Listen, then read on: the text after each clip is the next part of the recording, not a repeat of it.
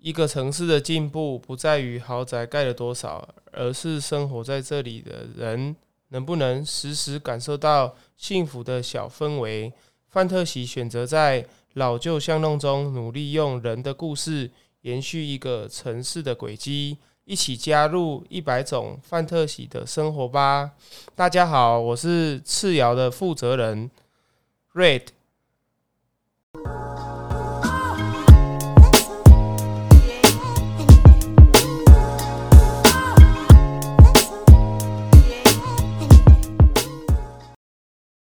哎，你好，大家好，我是赤窑的负责人。那我的名字叫做 Red，我们叫做赤窑 Red Pottery。我们这个品牌主要是以就是不论是用在地的，还是用各式各样的材料去进行艺术创作，然后可以把各式各样的作品融入到每一个消费者或者是各个朋友的生活当中。那我们的每样商品都是唯一的。不会有出现两样长得一模一样的东西，就像是大家一样，每个人都是很特殊的存在。当初范特喜认识呃次瑶是在绿光小事当中，就是好像我们绿光小事刚开始的时候，你们就已经来摆摊了。对啊，绿光小事算是我这个品牌创立诶将近两年以来，我第一个报市集就是报绿光小事。那因为绿光小事对我而言，它是一个很有记忆的地方。那自从我第一次去过之后，其实我的品牌在一路的成长当中，我都很喜欢在绿光小事。因为绿光小事跟其他的市集比起来，它的摊位数虽然没有那么多，但是你可以跟每个客人，甚至是从客人到朋友的这个过程当中，你可以更多的跟消费者有。更好的距离去互动。那你们当初在创立品牌的时候，就是呃，为什么会选择摆市集为通路呢？因为很多选择嘛。那时候你们创立两两三年前已经有网路了，那怎么会想说先从市集开始？其实市集就是一种推广跟一种认识朋友的方式。之所以说是以认识朋友而不是认识消费者，原因是因为。我们从网络的平台当中去进行购买的时候，比较难去得到一些客人的一些他私人生活的回忆创造。那在市集推广的过程当中，也相对的，你可以借由跟消费者的聊天，去更理解他的生活。那甚至有机会的话，可以。你得到了一个故事，然后你就从中会有灵感，可以对于我们这些艺术创作者而言是一种，诶很美好的体验，然后有更多的创作机会。嗯，我对赤瑶的，就是印象非常深刻，是那时候我刚在绿光小事帮忙的时候，然后他就跟我介绍说，呃，他所有的就是台湾的土。他只要吃过，就是知道它的什么，它的成分是什么。然后我在想，土的成分是不是很影响到它的釉色、它的烧窑时间，还有你制作的形态？嗯，就是在台湾的每个地方里面，其实台湾是一个很特殊的岛屿，因为世界里面其实它分化的土壤。比较粗浅，就是我们浅谈的分类，大概有分十四到十六种。那其实台湾就已经有十三种之多。那当然，在每个创材料在创造当中，有的时候创作者就是要去了解材料，然后如何去运运用。就像是其实，在每一种不同的颜色的矿物跟土壤，甚至是我们也有弄到跟。各个小农去做农业废弃物的一些，就是绿色再生发展的过程当中，我们都会遇到很多的困难，因为每样东西不一样，所以我们的实行的方法也会有不同。那我们希望就是透过这一种一开始前导比较实验的性质，然后去测试出最适合它的定位，跟它创作起来是最能够。表现在大家面前之后，我们才会有一个商品的推出跟后续的更多的规划。就其实像是其中一个我们工作室还蛮有名的创作，就是用诶、欸、台中大肚山的红土下去做创作。嗯、那在台中大肚山的红土之所以它是红色的原因，就是有一点像是我们一般的铁器，你如果让它去淋到雨，或者是说有水汽去侵蚀到，它会有一个红色的锈蚀的斑驳。其实它那个红土就是那个。铁锈的感觉，但是也透过我们在创作当中，我们可以借由温度把它进行那个红色去做更多的变化以外，然后还有借由釉药去让它的颜色在表面上有很直接的，因为接触到氧气燃烧的部分会有不同的改变。嗯，所以它烧出来是红色的吗？它烧出来可以是。从橘色到红色，然后也可以烧得出紫色。那还有一个部分就是，我们一般来讲，在市面上所贩售的，大家所看到的陶器，其实外面会有一层感觉，就是哇，亮亮的，亮亮的很不错。哎，那个就是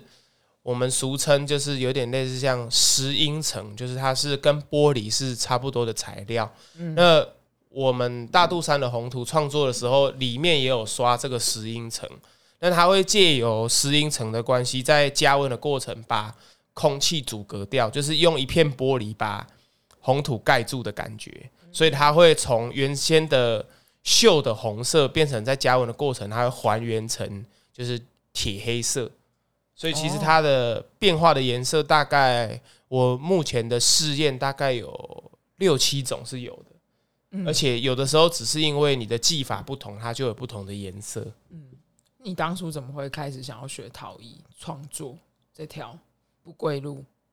不不归路，你的家人有支持你吗？对，真真的是不归路，这这是一件很有趣的事情。对，其实我早期是做设计，然后我从高中就开始接触设计业，然后一直接触到大学毕业，大概是前两年嘛，因为毕竟。就是大家都知道，生活都不容易啊，当老板也非常辛苦，所以我们的老板就决定把我们的公司，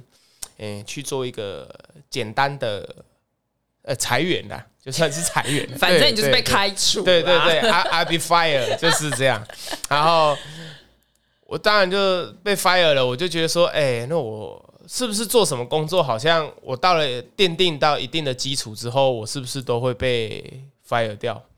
就是那种感觉，我就觉得说，这个工作真的是我自己想要的吗？那我就在思考，就是那我在人生的转折点当中，到底什么是我想要的？我就回归到我小时候的梦想，嗯，就我小时候的梦想就是我想要做一个诶玩粘土的工作，嗯，那为什么叫玩粘土的工作？因为我们家的生长背景来讲，能够提供我的娱乐的项目比较少。因为爸爸妈妈在工作，然后，嗯，他们就会买粘土，就是说，哎，你在电视上看到什么很喜欢，那你就用粘土去做啊。所以小时候我对于这种捏塑的东西就非常的有兴趣，因为它算是陪伴我整个童年，然后一直到长大都还是我很喜欢的一样事物，所以我就决定创立这个品牌。所以这个品牌其实硬是要说陶艺，不如说我自己本身我是学设计跟艺术，所以我把设计跟艺术用我最喜欢的方式去表现出来。那当然就是玩黏土嘛，诶，可以做艺术，可以做设计，然后又跟我最喜欢的玩黏土去做结合，然后再加上我对于化学研究，我也觉得蛮有趣的。嗯，所以你就是被裁员之后，你就开始。进入呃学陶艺这一段，你有去学？你有拜师吗？还是说你就是自己去买一个？我看你有那个拉胚机嘛，你就直接买嘛？还是说你有？我当初买辘轤的时候，就是其实是买二手的，因为有一些人就是辘轤是什么？就是那个电动的那个拉胚机，旋转的那个拉胚机。嗯，然后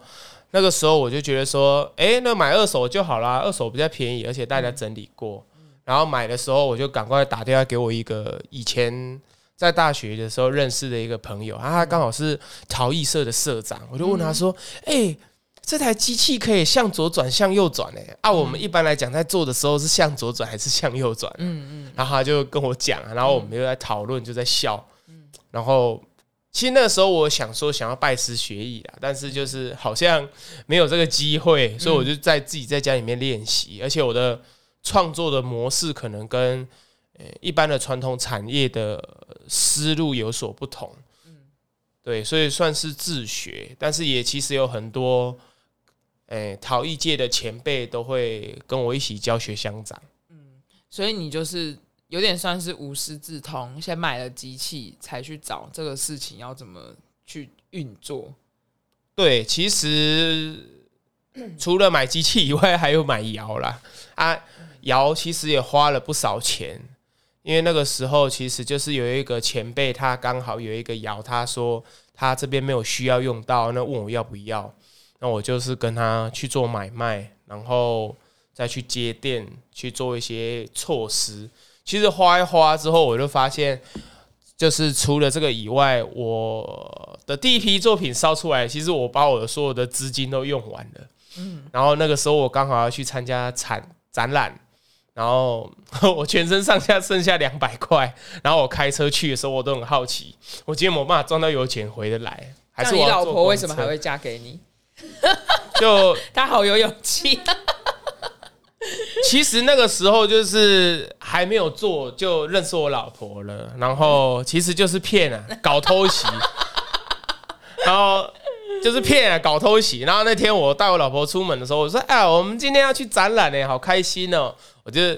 就有一种好像第一次做到了一个我自己想做的事情，然后实际上我的心里面是很忐忑不安，就是完蛋了，好险今天可以展售，但是如果没有人跟我买，那怎么办？然后好险有人跟我买，所以我是开车回来的。而且我有跟老婆讲一下，哎，中午想要吃什么啊？然后我们有顺利赚到可以吃那餐的钱，这样 吃吃了什么？麦当劳？呃，那那附近不错，彰化彰化有很多好吃的东西哦，霸丸之类的。对对对，了解。那那呃。所以反正他就是被你骗到手了啦，就是对对对，就是、不论是不论是霸王的部分还是老婆的部分，在你在你品牌创建的过程，我相信老婆这个角色是非常重要的，因为你是负责创作，那他是负责做企划，就是包含系列的发想。对啊对啊，其实我们在创作的过程当中，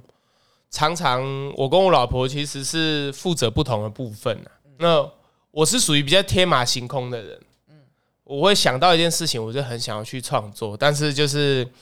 碍于后来那件呃那个全身剩两百块的事情被我老婆发现了，然后她就会去限制我说在合理的范围内去创作，才不会突然大家在路边的时候看到我，觉得哎你怎么了？哦没有了，我现在